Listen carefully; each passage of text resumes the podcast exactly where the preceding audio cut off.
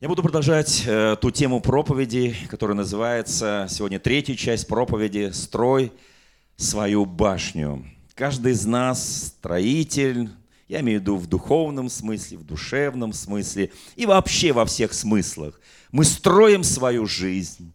Вы знаете, наша жизнь, она разбита на части. Я понимаю, что невозможно в один день получить высшее образование – да даже школьное, да даже начальное. Мы рождаемся, это первый этап нашей жизни, потом мы становимся такими, знаете, как сказать, подростками. Начинается новый этап нашей жизни, мы начинаем узнавать жизнь, испытывать жизнь. Заканчивается школа, институт, колледж, у кого что свое. Следующий этап жизни Потом мы вдруг начинаем любить кого-то, мы создаем семью, следующий этап своей жизни.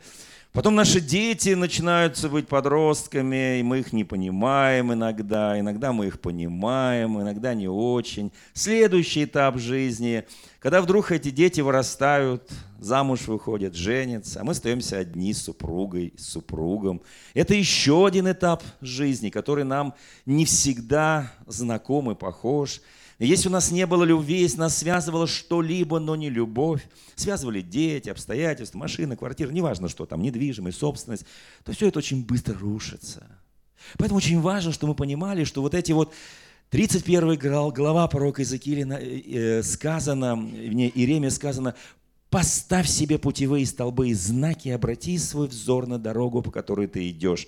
Потом вдруг приходит внезапно более зрелый возраст, потом старость, и ты понимаешь, что пора собираться Господу, пора собирать вещи. И, конечно, друзья мои, вот все эти периоды жизни написано в Слове Божьем, время рождаться и время умирать. И очень важно, когда ты подойдешь к последнему этапу своей жизни, очень важно помнить слова апостола Павла. «Веру сохранил, течение совершил, и ныне мне уготован венец вечной жизни».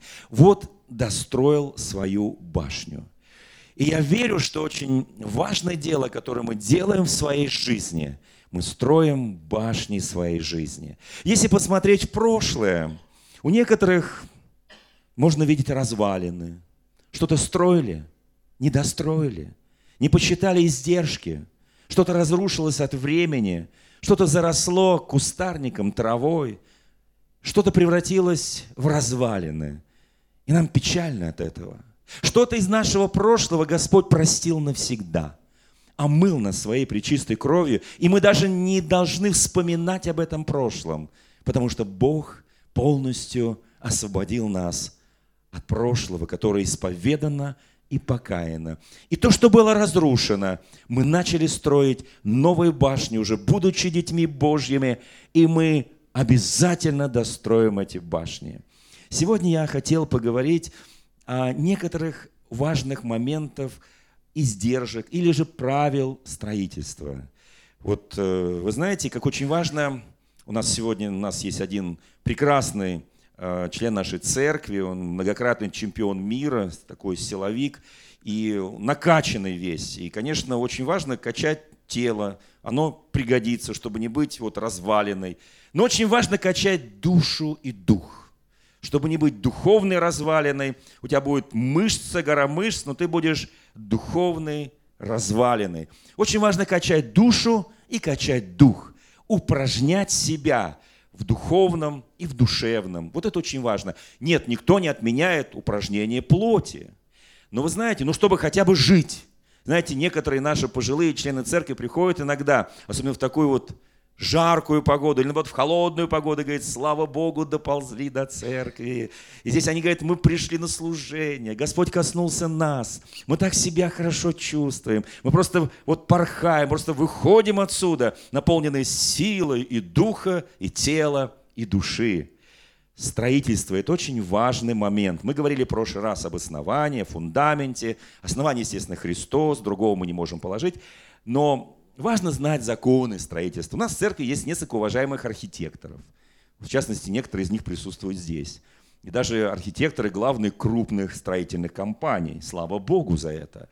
И они-то как раз знают, что такое некачественное, неправильный расчет, неправильные ошибки в выборе строительных материалов, в выборе качестве этих материалов. Потом однажды, если будет очень неблагоприятные форс-мажорные обстоятельства, что-то может обрушиться. И тогда погибает то, что ты строил, и не дай Бог, погибаешь сам.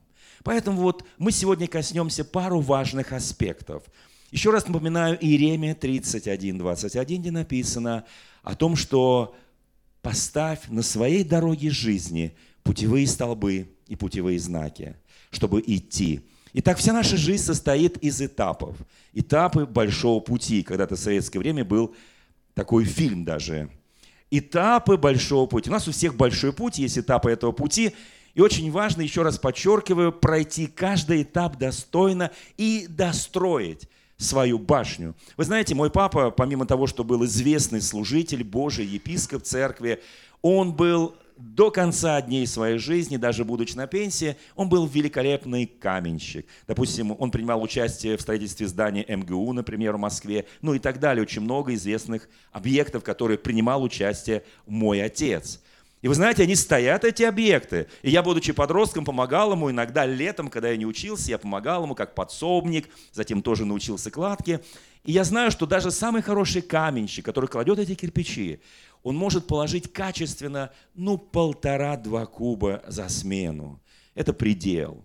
Вы знаете, чтобы качественно завести углы и так далее, то есть сделать кладку, чтобы все было ровненько, не завалилось, чтобы все было по уровню.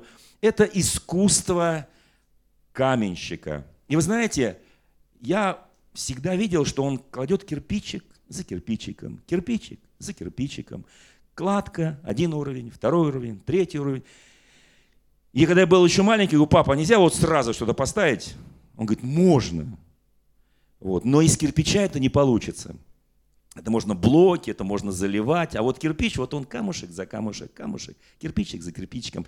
И вот знаете, вот мы строим, вот Бог сотворил мир – за шесть дней.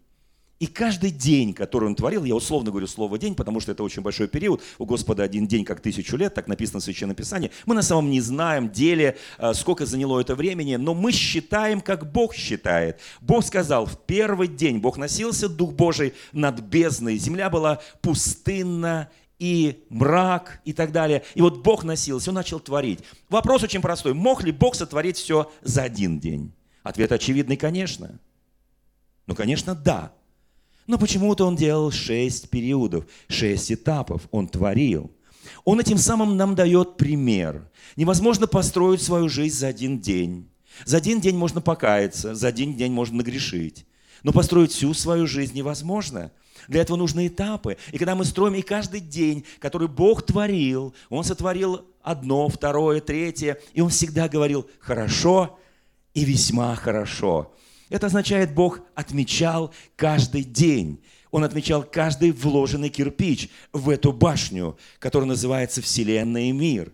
Когда мы строим свою жизнь, мы должны точно так же отмечать каждое малое дело. Я буду сегодня говорить о малых делах, которые мы делаем, которые так важны. Мы часто не замечаем малые дела, они нам кажутся несущественными и как бы не стоящими нашего внимания. Но на самом деле наша жизнь состоит из кирпичиков. Один кирпичик, второй кирпичик, один день, утро, вечер, день, ночь. Мы строим свою жизнь. Я не могу построить жизнь другого человека.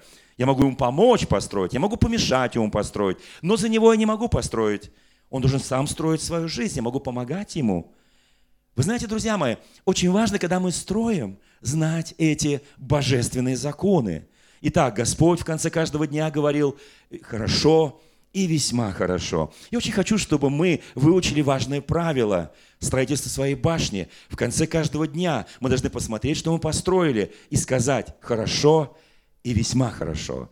Так должен быть каждый день нашей жизни. Мы прожили неделю, скажи то же самое. Хорошо и весьма хорошо. Ты прожил месяц, скажи то же самое. Если ты чувствуешь, что-то не было хорошо, у тебя и у меня всегда есть возможность прийти пред Господом и покаяться в этом нехорошо. У нас сегодня будет два библейских примера, две притчи нашего Господа Иисуса Христа, где мы увидим, как это нужно делать. Итак, малые дела никто не отменял. Я пришел домой усталый с работы, ну, моя жена свидетель, я могу подойти к плите, начинать готовить. Да, я устал, у меня был трудный день, у меня было много встреч, много дел.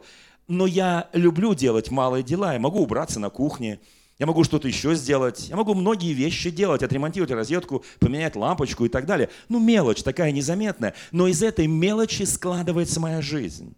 Вы знаете, если моя жена мне что-то погладит, я обязательно скажу ей спасибо. Хотя, ну, в принципе, она гладит лучше, чем я. Но я все равно скажу спасибо, хотя кто-то скажет, но это ее прямая обязанность, она же женщина. Вы знаете, друзья мои, когда мы делаем малые дела, мы должны говорить хорошо и весьма хорошо. Мы должны уважать труд других и всегда благодарить за этот труд. И тогда ты будешь чувствовать, что ты как Творец, ты как Бог, а мы его дети. Написано, вы боги, так говорит 81-й псалом Давида, вы боги, если вы правильно судите. Что такое давать оценку? Это фактически судить. Вы знаете, мы психологически в России за все годы нашей жизни привыкли, что наш суд самый справедливый в мире, который всегда осуждает. Но на самом деле в мире огромный процент, когда суд оправдывает. Слово «судить» это означает либо оправдать, либо осудить. Когда я делаю оценку чего бы то ни было, я фактически сужу. Но я могу судить в негативе, могу судить в позитиве. Я хочу, чтобы мы научились о каждом дне своей жизни говорить хорошо и весьма хорошо. Кто готов так делать, да? Скажи, вот ты сегодня встал, проснулся, помолился, пришел сюда, кто-то успел позавтракать, кто-то не успел, ничего страшного. Ну скажи сейчас, хорошо. Хорошее начало сегодняшнего дня и верю, что будет хорошее завершение этого дня. Я сегодня положу еще пару кирпичиков в свою башню. Я буду кого-то прощать, я буду кого-то благословлять, я буду что-то делать очень важное в своей жизни, чтобы эти малые дела, вы знаете, все малое, все великое начинается с малого, малое так важно. Иосиф начинал с малых дел, незаметных совершенно. Никто бы из его братьев это негативно к этому отнеслись. Египтяне еще хуже к этому отнеслись. И к его малым делам праведности. Его посадили в темницу за то, что он отказался совершить блуд с дочерью своего господина. Не с дочерью, с женой своего господина. Она очень хотела, ну по возрасту она была его дочь, если вы знаете историю, там лет на 40 моложе. Вы знаете, друзья мои, он, он, отказался, хотя она приказала ему. Это малое дело, он за него сел в тюрьму за это малое дело – он был хорошим домоправителем в доме Патифара, что его все любили. Когда он был в тюрьме, он управлял этой тюрьмой, хотя был узник. И он делал все изумительно. И его не волновало, хотя в какой-то момент он сказал, Господи, ну я столько делаю, однажды, что ты воздашь мне за это? Вы знаете, мы знаем, кем он стал. Он стал вторым правителем по значимости, по чину, по должности всей тогдашнего древнего мира Египта. Но малое дело и малое дело и малое. Он начинал и заканчивал, начинал и заканчивал, начинал и заканчивал. Он умел строить. Он клал кирпичик за кирпичкой, кладку за кладкой. И он закончил это строение. И его кончина, его смерть, она была великим благословением. Даже весь Египет оплакивал смерть Иосифа. Вы знаете, драгоценная, верность малом – Писание говорит, верный в малом будет обязательно верный в большом. Кому хочется больших дел? Человек пришел к Господу, только что пришел, он говорит, о, тут такие есть апостолы, пророки, как я хочу быть. Слушай, начни с малого. Вот начни с малого. Знаете, мне было 12 лет, и я никогда до этого не проповедовал, потому что у меня была одна проблема. Я до 12 лет практически очень, ну, я молчал в основном. И вы знаете, друзья мои, и у меня была одна проблема. И вы знаете, когда я в 12 лет сказал свою первую проповедь, меня потом папа запретил мне проповедовать. Потому что я столько молчал, что я потом так наговорил, что он сказал, сын мой, ты совершил страшный грех пред Господом. Ты просто избил весь Божий народ своими словами. Ты грешник, я тебе запрещаю. Он иди в лес с березом, с сосном, проповедуй им, пускай они каются. Я был очень послушный сын и пошел, стал проповедовать в лесу, пока меня не нашел лесник. И пришел папе и сказал, ваш сын сошел с ума. Он разговаривает с березами и соснами. Что-то им говорит, что такое-то книжка трясет перед ними. Хватает их руками, к чему-то их принуждает. Понимаете, вот папа сказал, о, молодец, смирился, слава Богу. Вы знаете, друзья мои, я просто хочу показать нам очень важное. Вы знаете, вот есть такая в Деянии апостолах одна женщина, Серна звали ее. Такая незначительная женщина. Она, может быть, мало кому была известна вообще во всей церкви, но она вошла в Евангелие, она вошла в Деяние апостолов. Что она делала? Она просто шила рубашки, просто шила рубашки для святых. Больше ничего она не умела. Это ее труд, это ее служение. Она просто шила рубашки. И когда она умерла, все, кому она шила, они пасли, нашли апостола Петра, привели к ней апостола Петра, чтобы он воскресил ее – и Он воскресил ее. Вы знаете, вот казалось бы, да, малое, да, но какое важное делание малых дел. Об этом знал Даниил, об этом знал Иосиф, да и Христос. До своего публичного служения он делал малые незаметные дела. Малые, он написано, был в послушании у своих родителей до 30 лет. Кто из нас способен на такое? Мы уже к 14 годам ершимся – мы уже говорим, кто-то это папа, предки, мама, вы чего? Вы не знаете жизни, мы живем в другое время. Он до 30 лет был послушен и потом стал великим Божьим помазанником. Вы знаете, Псалом 36, стих 16. «Малое у праведника лучше богатства многих нечестивых». Малое у праведника. Мы кладем эти малые кирпичи – в то здание, которое строит Господь, храм Божий внутри каждого из нас. Вы знаете, в книге чисел 22 главе есть такой очень важный ключевой стих 18. Там история, как царь Валак попросил пророка Валаама проклясть народ Божий Израиля, который шел из Египта в землю обетованную – он попросил, и пороков, вот я много думал, ну хорошо, тогда еще не было Израиля, может быть, люди не знали, как поклоняться живому Богу. И я всегда думал, что единственным носителем Богопознания, откровения о едином Боге всегда был Авраам, Исаак, Иаков, то есть Израиль. И вдруг мы читаем о человеке, который не имел вообще никакого отношения к народу Божьему Израилю. И вот что этот человек отвечает на просьбу царя Валака. «Хотя бы Валак давал мне полный дом серебра и золота, не могу приступить повеление Господа Бога моего». Пророк Валаам, оказывается, был Божий пророк. Во многих народах были Божьи пророки. Он говорит, я не могу приступить повеление. Слово «приступить» от этого слова «преступник». Когда я приступаю, я совершаю преступление. Он говорит, я не могу приступить повеление Господа Бога моего и сделать что-либо малое или великое по своему произволу. Вот это очень важно, что мы понимали, есть воля Божия, а есть произвол. Там тоже слово есть воля. Но мой произвол – который к Богу не имеет никакого отношения. И когда я начинаю строить, я должен строить по Божьей воле, не по своему произволу. Неважно, я делаю великое или малое. Научимся делать малые дела. Они настолько драгоценны в очах Господа. Кто верит в малые дела? Вы знаете, я верю очень в малые дела. Есть такое место Священного Писания. Оно так мне нравится, когда Иисус Христос напоминает, кто любит отца и мать более, чем меня, помните, недостоин меня – и дальше написано, сберегший душу свою, потеряет ее, а потерявший душу свою ради меня сбережет ее. Если я теряю свою жизнь, казалось бы, я отказываюсь от своей воли и подчиняюсь воле Божьей, я этим самым сберегаю свою бессмертную душу и свою жизнь. Вы знаете, там написано кое-что о малых делах. Кто это, я читаю из Евангелия от Матфея, с 10 главы, начиная 40 стиха. «Кто принимает вас?» Прям дальше идет за приобретением души. «Кто принимает вас, принимает меня. Кто принимает меня, говорит Иисус, принимает пославшего меня, то есть Отца. Кто принимает пророка во имя пророка?» Ну, маленькое дело принять пророка. Кто хотел бы у себя принять пророка? Пастыря, учителя, апостола. Ну, так просто принять его, накормить его – вы знаете, все великие благословения давались во время обеда, кто знает об этом. Начиная от святого причастия, что у нас будет, кончая, пока Авраам не накормил. Вот, пока не накормил, извини. Вы знаете, кто хочет принимать пророка? Я думаю, все хотим. Получит награду пророка. Заметьте, ты не пророк. Ты никогда в жизни, может быть, не пророчествовал, хотя мы все должны пророчествовать. Но представь себе, ты не пророчествовал. Но ты, принимая пророка, делая малое дело, накормил, положил, обогрел, все такое – и отпустил на следующий день. Долго тоже не надо принимать. Не надо там месяцами, годами, это не нужно. Три дня. Ну, неделя это максимум. Даже самого большого пророка. Кто скажет аминь на это? Малые дела, они потому и малые, что принимаешь на малое время. И потом отпускаешь, если не уходит, звоните мне. Мы уговорим. Дальше написано, кто принимает праведника во имя праведника, получит награду праведника.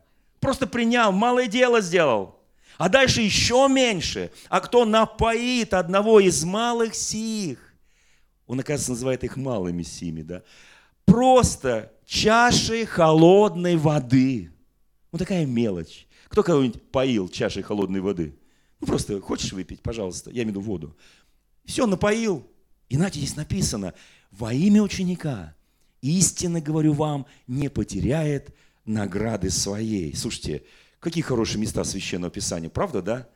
О верности в малом, о делании малых дел. И вы знаете, пророк Ваалам, он, он удостоился того, чтобы пророчествовать о том, что будет звезда идти от Иакова. Это звезда, которую мы называем весь мир Вифлеемской звездой, которая зажглась над тем местом, где родился Спаситель Вифлееме. Он удостоился, потому что в какой-то момент своей жизни, потом у него все разрушится, но в какой-то момент своей жизни он все поступал, как ему говорил Бог. Великое или малое, он говорит, я не приступлю. Скажи соседу, не приступай никогда. Великое ты делаешь дело, малое, не приступай. И ты войдешь в радость Господина своего. Как это важно! Вы знаете, друзья мои, многие говорят, ну я так немножко делаю, чуть-чуть тайно, никто же не видит. Я публично всем даю стакан воды, а не публично туда кусочек яда. Вы знаете, так не получится. Так не получится. Когда ты строишь башню, клади неотравленные кирпичи. Клади с любовью, с верой, с надеждой. Клади праведно эти вещи. Вы знаете, есть э, во второй книге Царств, 12 главе, 12 стих, очень важный, когда порог Нафан пришел к Давиду, великому царю, который соблазнил Версавию. Вы помните эту историю? И он убил ее мужа. Вы, вы знаете эту страшную историю грехопадения Давида, когда все, что он строил, было в одночасье разрушено. Да? Но Бог ему дал великую милость дальше строить, с нуля уже. И там есть такое место Писания, там сказано, ты, Господь ему говорит через пророка Нафана, ты делал тайно. Вы знаете, за всякое дело, которое мы делаем, мы предстанем пред Господом. Строй правильно кирпичи, хорошие, бери хороший материал, качественно, строй как для Господа. Все, что делает твоя рука, моя рука, делай как для Господа. Где бы ты ни трудился, что бы ты ни делал, на производстве, на работе, ближним, дальним, врагам, делай все как для Господа. Это важный закон. И когда ты делаешь как для Господа, ты получаешь воздаяние. И здесь Бог сказал через великого пророка Нафана, царю, великому царю Давиду, ты сделал тайно, а я сделаю это пред всем Израилем и пред солнцем. Послушай, Давид, что тебе не хватало, он говорит перед этим. Я тебя так благословил. У тебя колоссальное богатство. У тебя есть жены, у тебя есть дети, у тебя есть все. Зачем ты взял эту единственную овечку у этого человека и убил его? Зачем ты это сделал? За то, что ты это сделал. Меч не отступит. Давид, я тебя очень люблю. Ты муж по сердцу Господа. Я очень тебя люблю. Но меч не отступит от твоего дома вовеки. Значит, страшный приговор. Ты сделал тайно, а это все, что я допущу, позор, увидит весь Израиль. Я очень хочу, если бы ты попросил меня что-нибудь тебе еще сделать из того малого, что я тебе сделал. Знаете, у Давида было огромное богатство, Бог называет в этом стихе малым. Если бы ты попросил на это мало, я бы тебе еще больше бы сделал. Но честно, чисто, свято, праведно, целомудренно, я бы сделал для тебя это – Почему ты не просил меня? Почему ты пустил вперед свою страсть и свою похоть? Вы знаете, Псалом 27 стих 5 написано, он говорит Бог беззаконникам за то, что они невнимательны к действиям Господа и к делу рук Его. Он разрушит их и не созиждет их. Мы должны быть внимательны к голосу Господа, к тому, что Он делает руками своими здесь на земле. Мы должны быть внимательны к каждому драгоценному брату, сестре, к ближним родным. Мы должны внимательны быть даже к врагам, все, что он делает. Послушайте, это очень важно, потому что говорит, за то, что были невнимательны к его словам, к его рукам, к его действиям, он говорит, я разрушу. Вы знаете, мне очень нравится Божий принцип, который записан во втором послании Коринфянам, 8 главе стих 15. Там сказано, кто собрал много, не имел лишнего. У кого есть много? Нет, не надо поднимать руки. У кого-то есть много, но у тебя не будет лишнего. Потому что все это будет служить Господу. Иметь много – это не беззаконие, это праведность. Иметь много – это благословение. Но у тебя не будет лишнего. Потому что все излишки ты будешь отдавать нуждающимся. Кто скажет аминь? А кто мало собрал, Писание говорит, не имел недостатка. Я сейчас не буду поднимать руки, кто собрал мало. Вот. Ну, там написано просто, кто мало собрал, не имел недостатка. Кто много, тоже не имел недостатка. Слава Господу за это. Друзья мои, вы знаете, мне хотелось бы сейчас коснуться двух притч, которые записаны в Евангелии от Матфея, в Евангелии от Луки. Итак, давайте посмотрим. Мы строим мы продолжаем стройку. Хорошую стройку. В Евангелии от Матфея в 25 главе есть притча а, о человеке, который дал, отправляясь в дальнюю страну, господин пригласил трех своих слуг и дал каждому одному пять талантов, другому два таланта, третьему один талант. Все знаем эту притчу. Притча гениальная, между прочим. Она как раз о том, что мы строим. Оно состоится или будет разрушено. Итак, драгоценные, если мы не в Бога богатеем, то будет разрушено. Это должны все понимать. Как отличить? Ибо он поступит, как человек, который, отправляясь в чужую страну, призвал рабов своих и получи, поручил им имение. Одному дал пять талантов, другому два, третьему. Каждому по его силе. Вот это очень важный момент. Когда тебе что-то Бог дает, мне что-то Бог дает, ей что-то Бог дает, ему что-то Бог дает, он никогда не ошибается. Он каждому дает по его силе. Поэтому никогда не завидуй. Я вообще никогда никому не завидую. Мне даже такой мысли нет, потому что я знаю, если позавидую, Бог скажет, рушу, рушу все, что строишь. Ураган пройдет, там дожди, там, не знаю, молнии, град, там, не знаю, мороз, снег и так далее. Зачем завидовать? Я никогда не завидую, у кого два таланта, у кого пять талантов, у кого десять талантов. Потому что я представляю себе на мгновение, сколько им придется работать. А я со своим полтора талантом, нет, один мне тоже не нужен. Ну хотя бы полтора, ну хотя бы два. Знаете, и тот, кому дал пять по его силе, он умножил. И написано, что он ушел надолго. И здесь написано, что по долгом времени приходит господин, требует отчета. Вы знаете, так рад, что у нас Господь иногда требует отчета. Сколько ты рядов сегодня кирпича положил в своей башне? Какой ты использовал материал, раствор. У тебя цемент, кровь Христа или что-то другое. То, что устоит или разрушится от времени. То, что не выдержит или состоится. Я так рад, что по долгому времени господин возвращается и требует отчета. Знаете, нам не нравится слово «требует». Когда нас что-то, чего-то кто-то требует, мы говорим, я свободный человек. Как хочу, так и живу. Мы можем так сказать любому человеку, кроме Господа. Он нас приглашает и говорит, я пришел, ну как у тебя? Мы дальше продолжим, но сначала вот на этом этапе дай твой отчет. Ой, как нам не хочется давать отчет. Где не прогневался, где простил, где не простил, где схитрил, где плохо лежал, взял и так далее. Вы знаете, друзья мои, это очень важно. И он говорит, дайте отчет.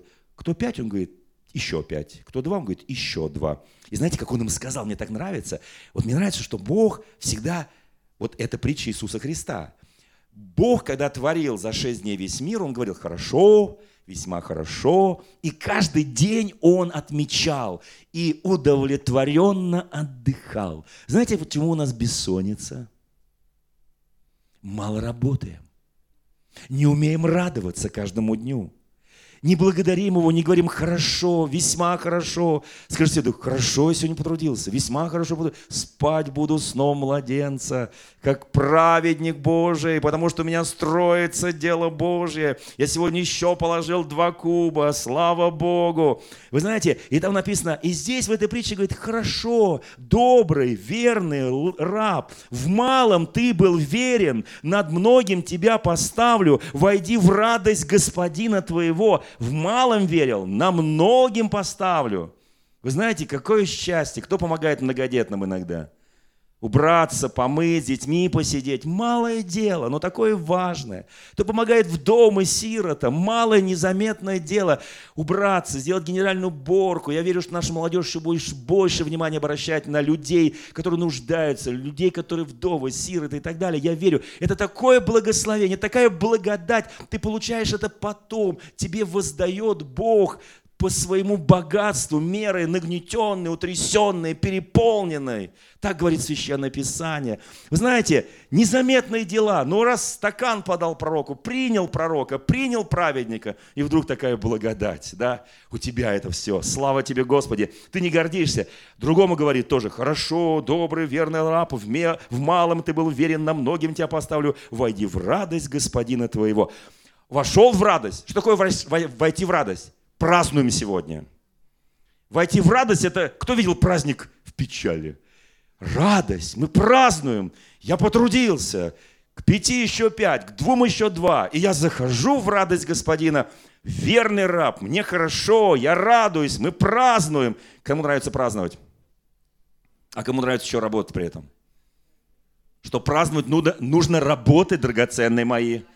Да, обязательно, потом можно праздновать. Подошел и получивший один талант и сказал, господин, знаете, наезд на Бога сразу прям начинает. Вот что мне нравится, не нравится мне в бездельниках, наезд на Бога. Я еще раз подчеркиваю, за один день, за один месяц, за один год ты ничего не построишь. Но каждый день кирпичик, кирпичик, кирпичик. Каждая неделя уже рядок за рядком, за рядок. Потом месяц прошел, потом уже под крышу, потом все. И уже Господу идти. Бог говорит, отчет отчет. Кому нравится слово отчет? Полюби слово отчет. Скажите, полюби слово отчет. Это хорошее слово. Павел пишет, всякому требующему вас отчета о вашем уповании, дайте его как? С кротостью и немедленно.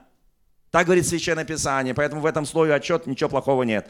Вы знаете, войди в радость, порадуйся вместе с господином, что ты вот кусочек, потом, вы знаете, потом он даст этому в управлении 10 талантов. У этого один заберет, который закопал, который вот такой бездельник, да, и даст тому, кто имеет 10. Скажи, слава Богу, кто имеет уже 10, поднимите руку, кто уже 5 умножил на 2, кто 2 хотя бы умножил на 2, уже 4. Вот, не закапывай свой талант. Это опасно. И здесь написано, подошел получивший один талант и сказал, господин, я знал тебя, что ты человек жестокий. Жнешь, где не сеял, собираешь там, где не рассыпал. Я знал тебя, поэтому я закопал свой талантчик на всякий случай. Я не хотел рисковать. И знаете что? Он говорит, я, убоявшись, пошел и скрыл талант свою землю. Вот тебе твое. На тебе, Боже, что мне не гоже называется. Вот тебе твое. Бог говорит, а мне это не нужно. Такой наезд. Я знал, что ты человек жестокий. Мы так, когда мы занимаемся ничем, когда мы не строим свою башню, храм Божий внутри нас, когда мы не делаем то, что вот я уже только что сказал, эти малые дела для Господа, что потом делать большие дела, чтобы в, в малом верном быть в большом верном. Если у тебя, если ты не верен в чужом, следующая притча, Бог тебе никогда не даст свое. Никогда. Если я не верен в Его, Он мне не даст свое. Мы не получаем, потому что не просим, а если просим, то не получаем. Писание говорит, то, что хотим употребить для наших вожделений. А Бог хочет, чтобы мы употребили для Его воли. Бог, послушайте, для Господа, кто много собирает, не имеет излишек. Кто мало, не имеет недостатка. Это Божий принцип. Хороший Божий принцип. Слава Господу.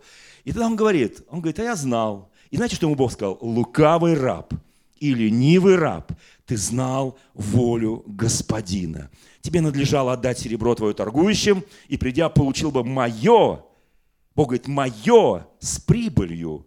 А так как ты не сделал, возьмите у него один талант и отдайте тому, у которого десять. Друзья мои, вот божественный интересный принцип. Он может тебе нравиться, может не нравиться. Но жизнь весьма коротка, чтобы сказать, Бог, мне это не нравится. Ты же немножко жестковат со мной. Да нет, он просто дал мне столько даров, столько талантов. Я вообще не знаю ни одного человека на земле, у которого было просто один талант. Он дал больше и в семейном жизни, и в работе, и в карьере, и в образовании, и в активности социальной жизни, и во многом, и в культуре, в тради... во многом. И Бог тебе дал очень много хобби и так далее, что-то нравится. Бог столько дал даров и талантов. А саму... Вот слушайте, когда пришел, допустим, утром сегодня, говорит, можно я помою пол в церкви? Маленькое дело. Маленькое, да? Говорит, ничего себе маленькое. Полы перемыть. Да не надо везде мыть.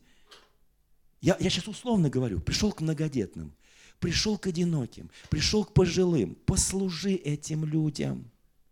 Послужи им. Прими этих людей. Вы знаете, вторая притча Христа, которая очень важна. Она называется притча о неверном управителе.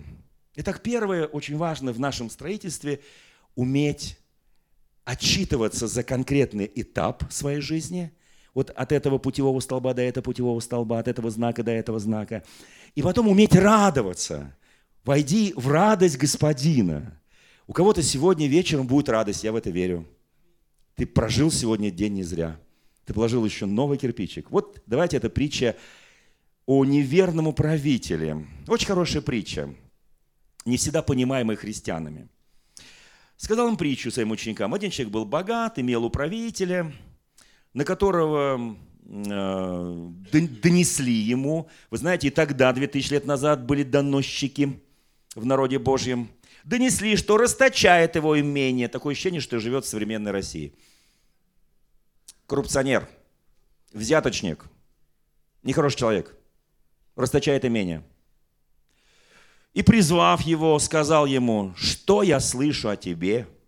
Дай отчет в управлении твоем, ибо ты не можешь более управлять. Тебе обходной лист, и завтра ты уволен. У тебя есть один день. И ты берешь этот обходной лист и говоришь. Знаете, что он сказал, когда получил обходной лист? И он говорит, что мне делать?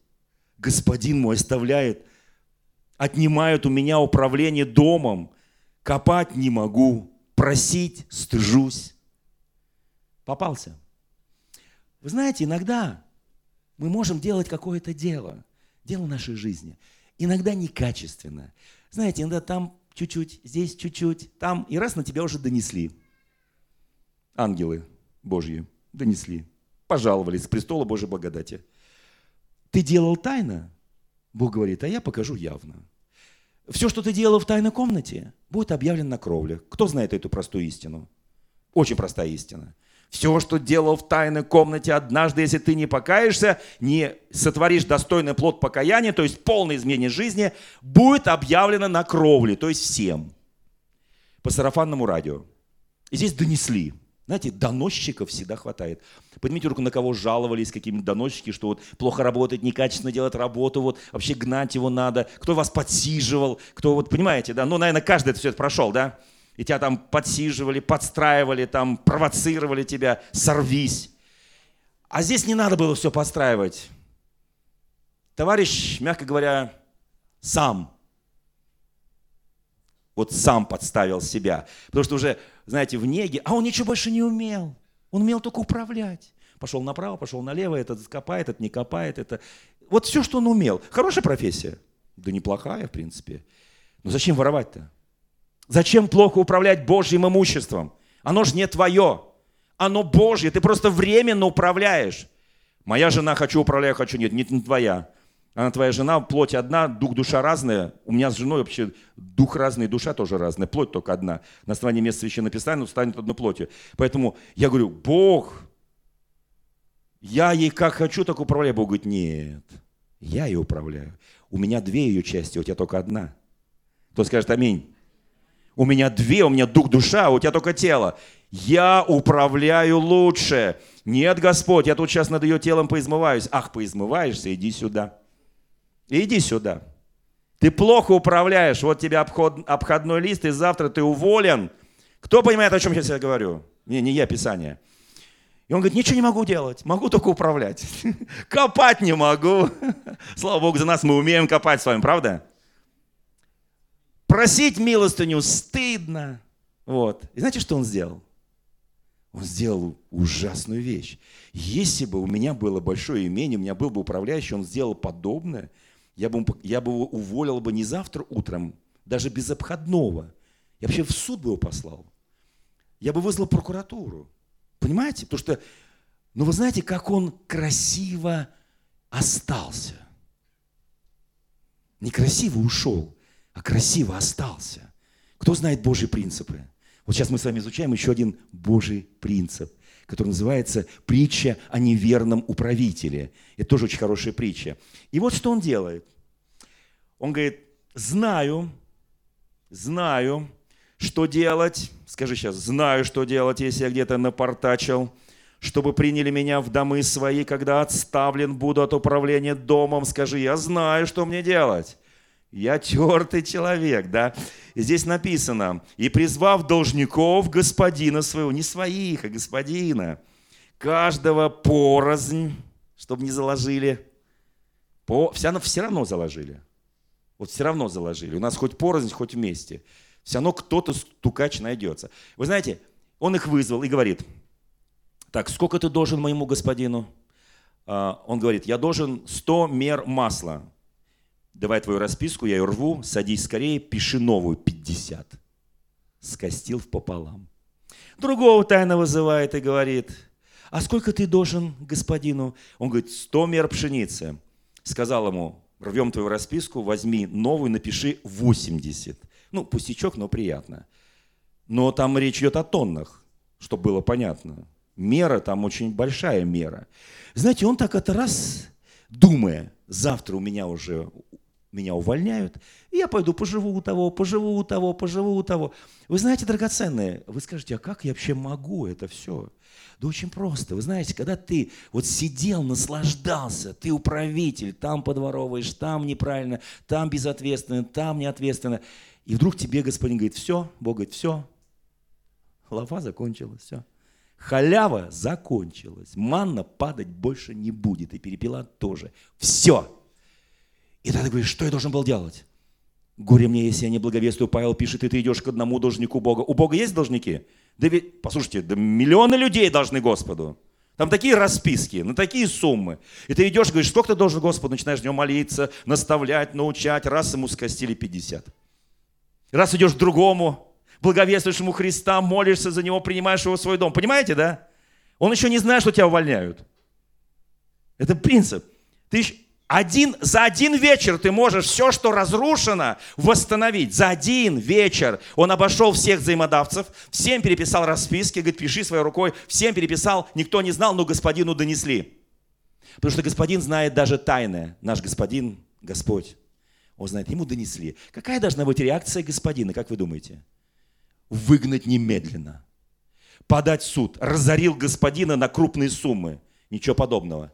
Это наш менталитет, а у Бога свой менталитет. И здесь написано. И похвалил господин управителя неверного. Прям читаю, как написано. Что догадливо поступил – Друзья мы давайте догадаемся, что башню строить нужно, ее нужно достроить. Храм Божий нужно, надо его достроить. У каждого храм. Клади каждый день, празднуй, радуйся. Вы знаете, если бы христиане праздновали каждый день, они бы каждый день по домам делали преломление вечером, они праздновали бы. Так написано в апостольской церкви, так было. Послушайте, хватит печали, хватит уныния. Вот когда я построю дом, вот когда я сделаю горы. Слушай, начни с малого и празднуй это каждый день. В твоем доме будет радость, в твоем доме будет веселье, будет... Господин говорит, ты правильно поступил. Слушай, такой умный, я тебя оставляю. Я тебя оставляю. И дальше написано, и говорю вам, сказал Христос. И там сказано, ибо сыны века сего догадливые сынов света в своем роде. И я говорю вам, сказал Иисус, приобретайте себе друзей богатством неправедным, чтобы они, когда обнищаете, приняли вас в вечные обители. Верный в малом, во многом верен. Скажите, верный в малом, во многом верен. а неверный в малом неверен и во всем. Вот в малом неверен, неверен во всем. Итак, если вы в неправедном богатстве были вер... не были верны, кто поверит вам истинное? Не доверит, а поверит вам. Да доверит там, пока не дойдет. Даже не поверит вам. И если в чужом не были верны, кто даст вам ваше? Скажи соседу, тебе дадут обязательно. Если будешь верен в Божьем. Если будешь верен в малом, тебе доверят и много, и свое. На этом мы заканчиваем эту часть проповеди. В следующее воскресенье мы это продолжим.